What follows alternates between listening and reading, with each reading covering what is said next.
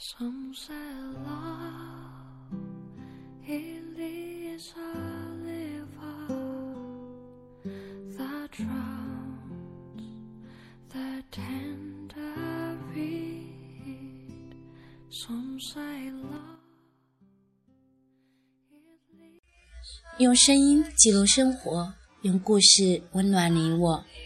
大家晚上好，这里依然是 FM 幺八零零三六，我想对你说电台，我是主播佳宇，欢迎分享你的故事和心情，佳宇愿意帮你转达你想对他说的话。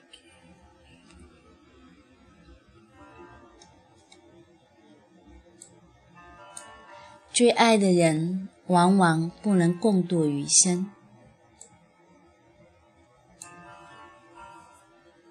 某次心理辅导讲座，众多女士在场，二十来人，各式装扮，各种年龄。我赶到的时候，前面已经讲了不少，偷偷坐在后排，边旁听边记录。只是不巧，我来没多久，讲座 PPT 报告就崩掉了。主讲人五六十岁，经验老道，见 PPT 不动，他也没乱点一通，只把电脑放在一边，搞不定老婆，也搞不定电脑。像我这样的男人，真是太失败了。我是反面教材，各位别学我。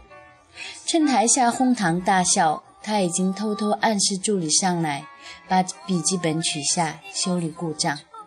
看来助理也不是技术帝，捣鼓了十来分钟，电脑还是没有弄好。情急之下，主讲人只好变换主题，由心理辅导变成心理咨询，邀请现场女士谈谈自己的婚姻、爱情。开始没有人主动说，最后主讲人只好引导。故事不美不丢脸，主动分享其实就已经表示你可以勇敢的面对它了，对吧？主讲人诱导，也没有人乐意说，少是下面各位的举动。于是他说：“要没人举手，我就自个叫了。实在不想说，就试一下，我再叫下一位。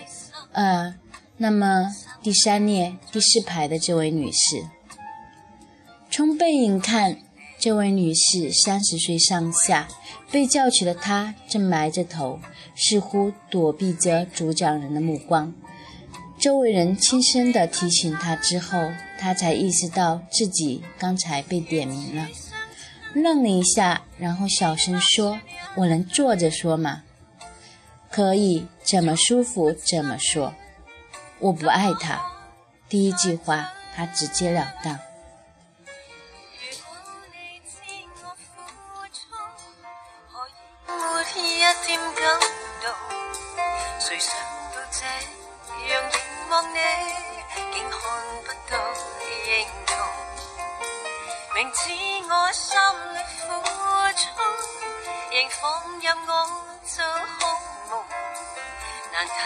这个朋友，亦陶醉。当周围议论平息，他显得有些激动。我结婚两次，离婚一次。女儿六岁了，明年上小学。简单一句话，把自己的状况阐述得一清二楚。主讲人顺着女儿的话题往下问，似乎有意平复她的情绪。有一个女儿，她很值得你骄傲，是吗？是啊，她非常聪明，一直跟我一起生活。那么孩子是你？嗯，是我跟前夫生的。当时爱得天昏地暗，不过后来。他还是抛弃了我。说到这里，他语气变得低沉。不过女儿是离婚以后我才生下来的。听到这里，每个人都很安静，主教人也没有打断，他继续说。原来当初二十几岁的他，姿色很出众，天性也一样不拘。刚进工厂不久，他就喜欢上了自己的领导，明知道对方已婚，却偏偏刹不住车，结果越陷越深，爱得天昏地暗。为了让自己转正。他开始想方设法逼对方离婚。当时社会已经提倡自由恋爱，但也没有那么开放。要知道自己有了情人，家人朋友肯定饶不了，所以男的死活不同意。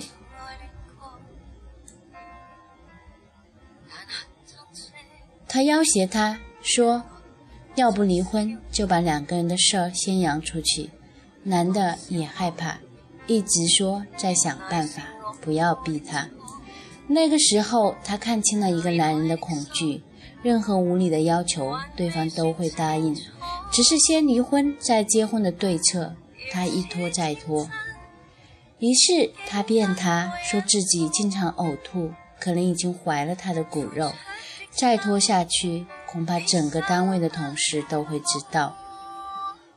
无奈之下，男的当晚杀了一场邪火，把妻子赶出家门，说要离婚。过了半个月，他和妻子办了离婚手续。第二个礼拜，他就娶了她。婚礼当晚，躺在婚床上闲聊，男人问他：“孩子几个月了？”沉默片刻，他告诉他，她没有怀孕，一切都是谎话。男人无言，如此刺耳的理由，他不敢相信，或者说，他连发火的力气都没有了。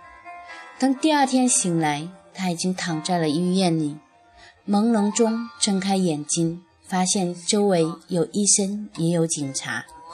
彻底苏醒，民警告诉他，她和丈夫都是煤气中毒。丈夫抢救无效，当场就停止了心跳。一时间，她难掩悲伤，趴在病床上大哭。随后，医生走过来劝她别哭，然后又说她命大，应该好好生活下去，为了自己，也为了宝宝。她愣住了，抓住医生问：“哪里来的宝宝？”医生笑了，说：“当然是你和你丈夫的了。”只不过才刚怀两个礼拜，所以反应不那么明显。他也笑了笑，世事弄人。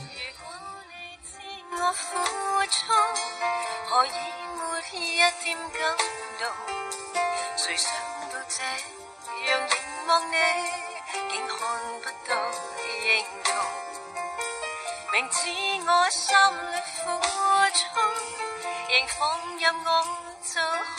梦。难得你这个朋友，极陶醉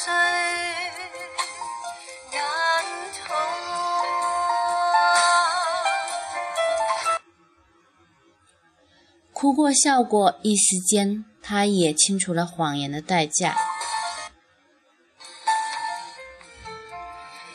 一个善良的女人和一个狠毒的女人在爱面前是可以相关的，这是他陈述中最戳心的一句话。当他反应过来，知道煤气泄漏并非偶然，而是男人对彼此的失望和惩罚以后，他开始把所有的过错都揽在自己身上，决定把孩子生下来，看他长大成人。可是当时他是那么的年轻，在孩子出生两个月的时候，家里给他说了媒，把他许配给了父亲某个朋友的儿子。父母当然不会坑孩子，选了十几个，只有这家人条件最好，而且孩子也是大专毕业，长相各方面都说得过去。最主要的是，这个男孩从小总去他家玩，一直对他有点意思。虽然离过婚，还有孩子，但是他根本不嫌弃。再三考虑，他同意了，却不是因为综上种种理由，而是他一直担心，等孩子长大了，知道自己没爸爸，会伤心，被其他孩子欺负。半推半就，两个人顺利领证，五年多时间，也把孩子抚养成人了。男人对她自然是宠爱有加，可她却说自己一直没有真正喜欢过他。我一直忘不掉他，擦不掉医院里那段记忆。女儿叫白杨，随他姓白，但名字里的杨却是前夫的杨。这个名字，他当时同意吗？我没骗他，不敢再骗了。当时我就跟他说，他就同意了。他没有迟疑，直言不讳。这几年来，我的任何决定他都没有反对过，甚至每年跟我去给前夫扫墓，他也陪我一起去。他对我好，对我太好了，好的我想躲避。话音刚落，主讲人接着问：“为什么躲避？”我觉得不配，我心里还装着另外一个人。他心里明明清楚，而且，而且我曾经那样恶毒，差点把自己的女儿害死，不值得。说到这这个不值得的时候，他哭了，边哭边用被揉得半碎的纸巾擦着眼角。你不值得，还是他不值得？我不值得去爱，他不值得爱我。可既然知道。他不值得，为什么还要跟他在一起了？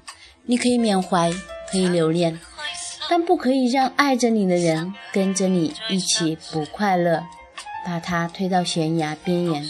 主讲人开始帮他冷静思考。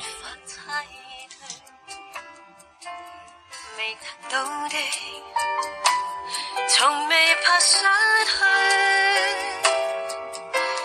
如此相亲，竟不算一对。从不相恋，怎么可再追？如果你知我，何以没一点感？剩下几季，意思相近，都记不太清了。这最后一季印象深刻。他说：“不论怎样，你终究还是要弄清楚，自己到底要和哪一个过完一生。”老实说，有时候连我们自己都不相信一个人一辈子只爱一个人。但我肯定，总有那么一段岁月，你会碰见一个你想用一辈子去爱的那个人。后面的讲述者，有人一开始都不是自由恋爱，仅仅因为父亲将死，家里迷信要冲喜，她必须硬着头皮嫁给了村里的某个人。婚礼自然没有挽救父亲的生命，她很伤心。正好父亲就离开了家，和青梅竹马的远房表哥私奔到了城里。一段艰辛的日子过后，两个人的日子好了，表哥的心却坏了。轻则冷落他，重则扇他耳光，摔砸家具，赶他出门。即便这样，他还一直追随他，不肯放弃。直到有一天，就在他被对方大骂、满心疲惫以后，他在街角邂逅了一个男人。他并不爱他，也不清楚对方是否爱自己，只是他仍不确定到底该继续跟着表哥。还是放弃他，重新选择。选择哪个，旁观者最清楚不过。最爱的那个，往往不能共度余生。讲座接近尾声，主讲人问台下的人：“怎么知道你现在的这个人愿意陪你共度余生？”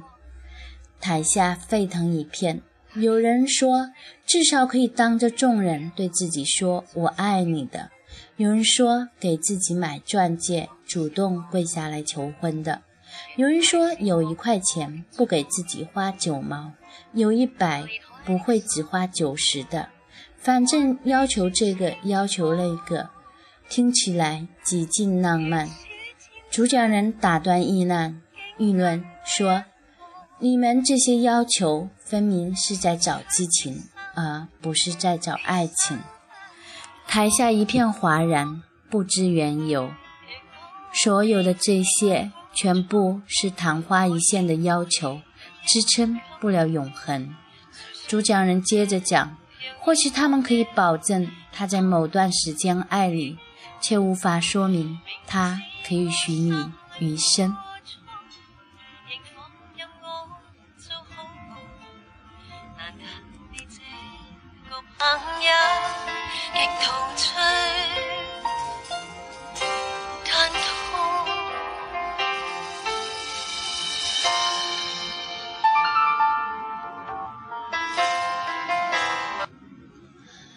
可是昙花绽放，没有人可以阻止荷尔蒙的暴动，只能跟随花香，挤进风流。等昙花凋谢，风流却已经成为惯性。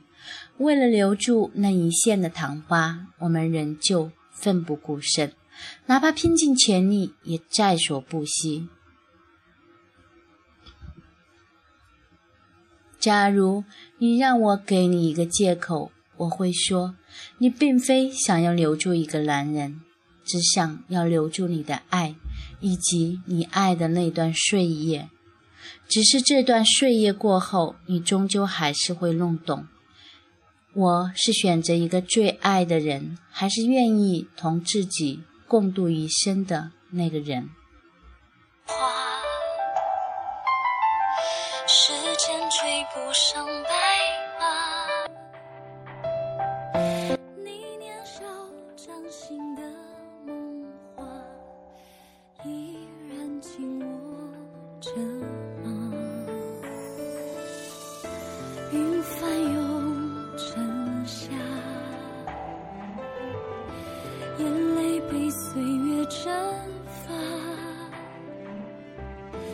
这条路上的你。